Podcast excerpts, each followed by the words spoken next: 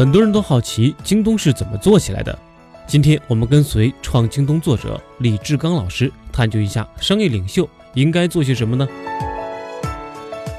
过去五年，中国互联网崛起的新巨头刘强东、王兴和张一鸣，我在他们公司还很小的时候就判断他们会有所成就。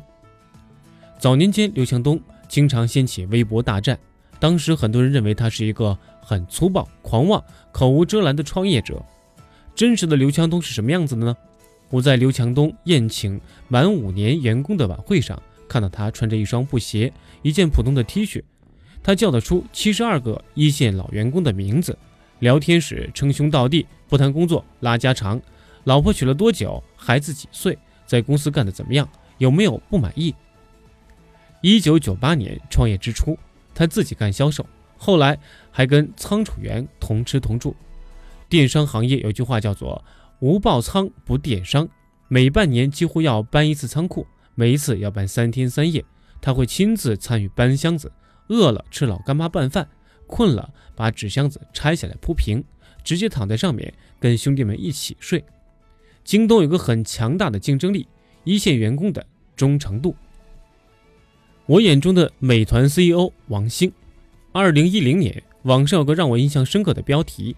这个屡战屡败的创业者又来了。我认识王兴就在那个时候，那时他公司刚拿到 A 轮的融资，与八十个员工在屡次失败的创伤中重新出发。百分之九十的投资人都不看好王兴，百分之九十的投资人都不看好王兴。王兴并不善于言辞，也不善于和投资人打交道。在调查王兴的三个月，我联系了他所有的同学、上下铺的兄弟等。还去了王兴在福建龙岩的老家，和他父亲共处了三天。他的父亲是一家现代化水泥厂的董事长，当地知名企业。每天上午九点，王兴父亲开着他的宝马跟我说：“小李，现在我们出发了，去逛永定的土楼、古田会议遗址，还去了他深藏于山的现代文化，产量可达两百万吨的水泥厂。”吃玩都是小事儿，而人在这个时候却是最自然的。在那里，我发现了一个十八岁以前的真实的王兴。他内心的信仰：科技改变世界。他十岁爬火车，十四岁玩无线电。他想探究这个世界的奥秘。他信仰科技改变世界。很多创业者也说相信科技改变世界，但当好时机来了，他就不相信了。而王兴从骨子里信仰着。当然，因为他的对手都比较强大，也因为他的公关能力弱，现在还经常不被看好。而我们知道，一个人有所长，必有所短，没有完美的人。我眼中的今日头条 CEO 张一鸣，四年前，今日头条刚 A 轮融完不久，员工不到五十人，CEO 张一鸣十分瘦小，还经常跟人打官司。我对张一鸣、他的团队以及外围也做了调查。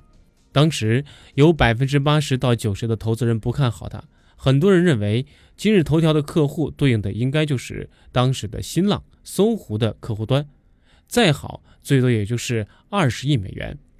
我是国内第一个对张一鸣深度解读的人，当时我发了一篇深度的文章，今日头条的想象空间有多大？当时引起很大的争议，很多人质疑我的眼光，我说没关系。真理经常掌握在少数人的手中。两年后，方见分晓。目前，今日头条已多轮融资。二零一六年七月，今日头条估值一百亿美元左右。新经济时代优秀的创业者的特质是什么呢？我认为每个人的基因都潜意识影响着我们。我们要衡量自己做的事情是不是跟基因吻合。如果跟基因吻合，那是有希望的；如果跟基因违背，那是。很可能失败的。刘强东从一九九八年创业至今，只干了两件事情。王兴一直围绕着科技的进步，张一鸣一直做信息生意，他喜欢信息。优秀的创业者必备的素质之一，有远大的梦想。刘强东家在宿迁京杭大运河附近，父母经营水路生意。上世纪八九十年代，他父亲从一个两吨的小船。经营成载重八十吨的生意船，那是他父亲的巅峰时刻。宿迁有三大苦：打铁、使船、磨豆腐。大概是一九九八年的春天，刘强东二十出头，他父亲为了往返能多赚一两百块，把船载得满满的。但这样沙子会离水面很近。有一天夜里，水到了船上，船要沉了。他母亲心想，船上有他一生的心血，沉下去算了。是他父亲拉着他上了岸。当时刘强东还在打工。知道家里的全部家产都沉入江底，父亲可能背负了十五万左右的债。父亲说会继续借钱开船。刘强东说不，爸妈你们都老了，我来。一九九八年六月，刘强东创业，用一万三千块钱在中关村摆了一个六平米的柜台，这是当时市值下六百亿美元的巨头公司京东的由来。创业者必备的素质二：长期坚持。前提是要看好方向，且方向正确。比如说，眼前有一座荒山，里面可能蕴藏着黄金。这时，创始人 CEO 要有判断的眼光，在一个赛道做精、做透、做深，才能挖到金子。王兴说：“从2004年到现在，他一直在坚持科技改变世界。”刘强东说过：“京东从1998年。”到现在快二十年了，一直在做零售领域，所以创业者想做大的话，最好选择最大的赛道，拥有一个能干一辈子且干不完的生意。刘强东对应的生意就是零售，有着三十万亿的消费总额。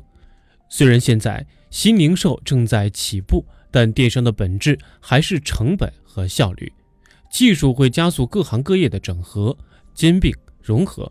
每个行业可能生存下来一两个，创业是非常残酷的。优秀的创业者必备的素质之三：信守承诺。有人问步步高董事长段永平：“你纵横江湖三十年屹立不倒，凭的是什么？”他说：“靠诚信。”说起来容易，做起来难。公司市值不高的时候，大家会讲诚信；当市值到十亿、百亿的时候呢？关于诚信。举刘强东和王兴的例子，二零零九年，京东融资，有家机构给他估值二点五亿美元，投资五千万美元，双方口头承诺没有签字。然后刘强东接到一个来自香港的电话，来电的是一个很大的美国基金，要给京东估值三点五亿美元。助理问我们要不要接受更优厚的条件，刘强东说：“君子一言，驷马难追。”哪怕给我再多的估值，我都不能悔改。王兴非常尊重契约精神。二零一零年，美团创业；二零一一年，王慧文加入美团。有一次，投资人做滴滴尽职调查的时候，问王慧文在美团有没有股份，股权上没有王慧文的名字。王慧文说，王兴说过要给他股份。一年后，王慧文的股权得以兑现。创始人的诚信非常重要，口头也是一种承诺。创始人要君子一言，不要信口胡说。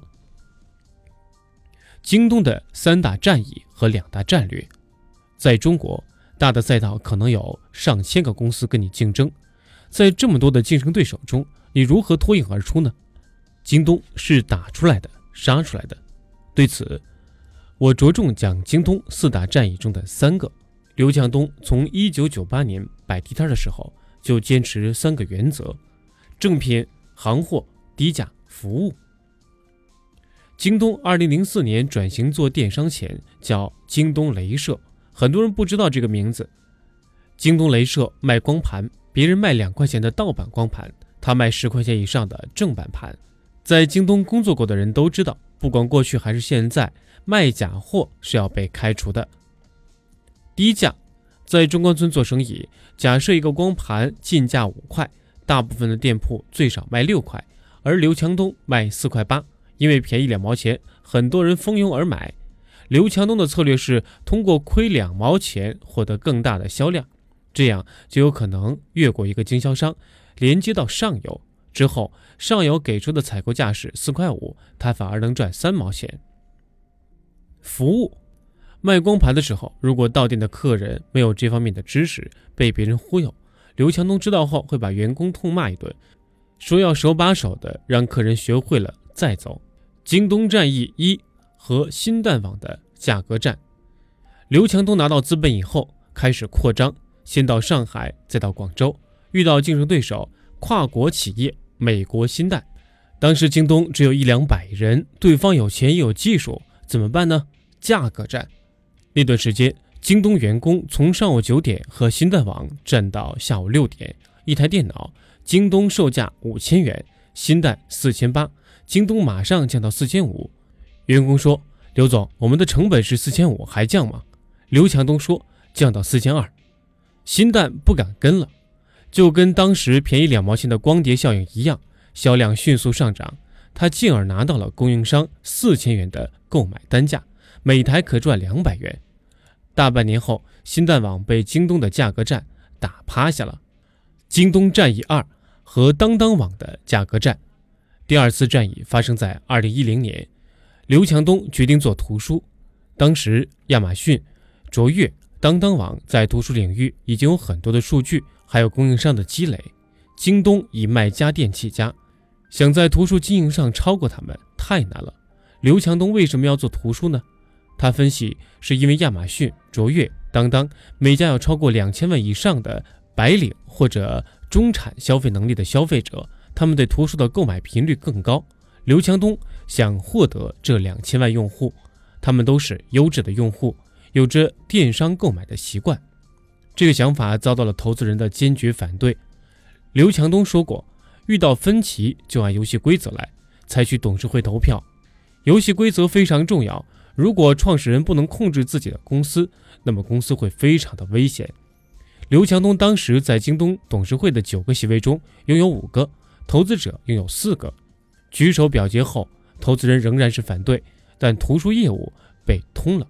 二零一零年五月，京东图书事业部成立，刘强东要求业务必须在二零一零年十一月一号上线，筹备时间正好半年。当时京东有三千名员工，京东图书 SKU 单品有一百万，采销部门说 SKU 太多了，难的是仓库，仓库有抱怨。二零一零年十月，刘强东召开全国分公司电话会议，两个小时解决了四十个问题。有副总说这个问题没法解决，刘强东告诉他说：“我来问你是要你回答怎么解决的，不是问你没办法解决的。”后来那个副总消失了。二零一零年十一月一号，图书频道正式上线，此时其他公司的图书业务加起来已经占领了百分之九十五的市场，京东是新兵。怎么打仗呢？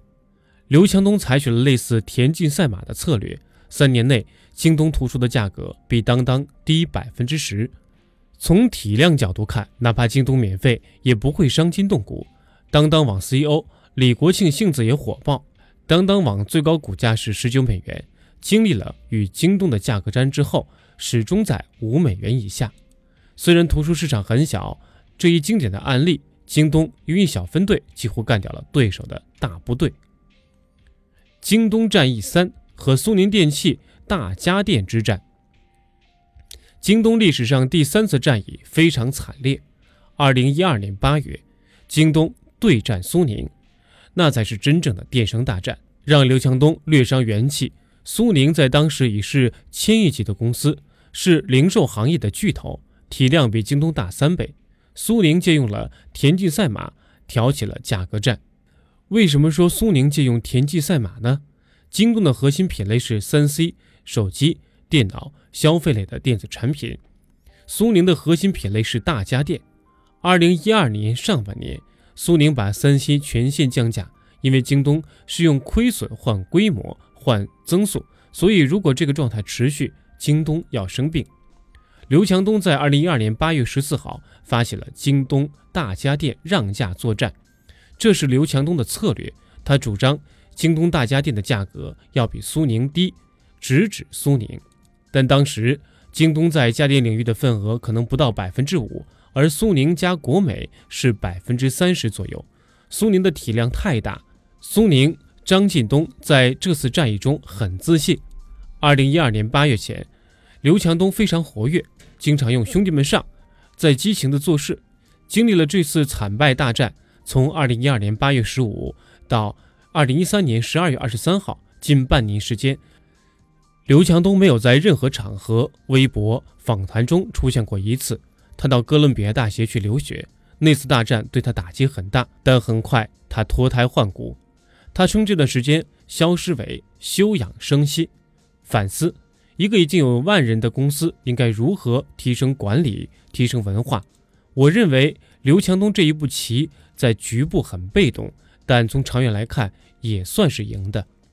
二零一二年八月十五号之后，京东开始面临第四次战役。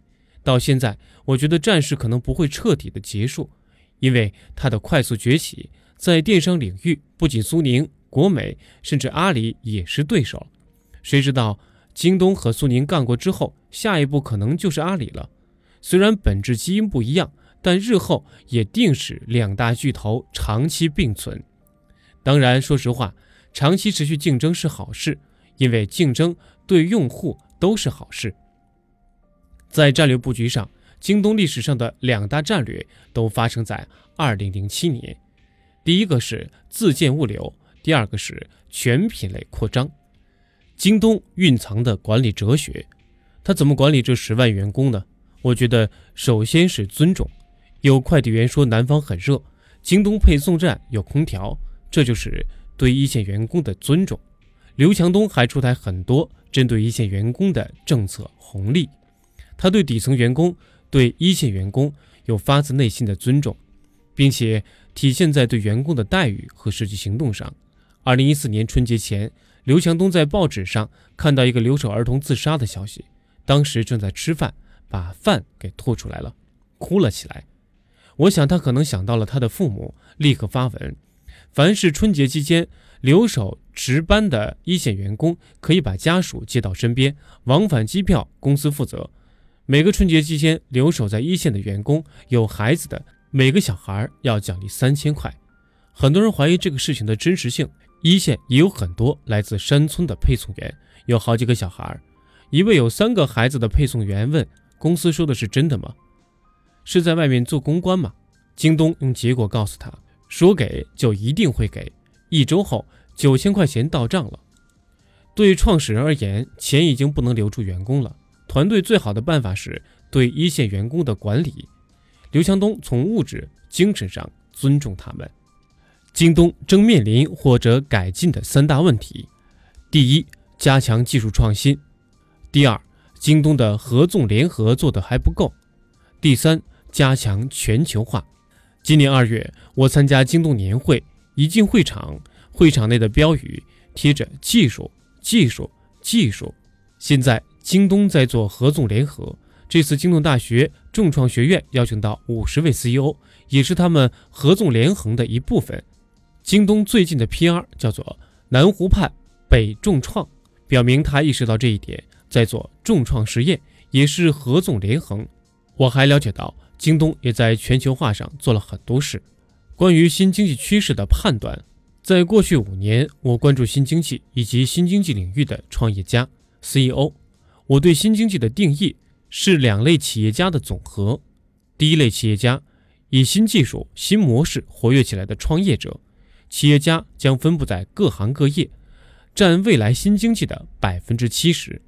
第二类，原有的传统企业家，他们年富力强，不甘于被干掉，开始利用新技术。将已有的优势和新技术两个力量结合，占百分之三十。那么新电商还有哪些机会呢？我觉得，首先，当下一个个性化崛起的时代，企业都面临着个性化崛起的机会。第二，已经没有机会再做标准电商了。第三，做全球化。我认为，在二零二六年到二零三零年间，中国 gdp 会超过美国。现在看来这不是一个大概率事件而是一个必然。当 gdp 超过美国的时候一定会诞生大批的全球化公司。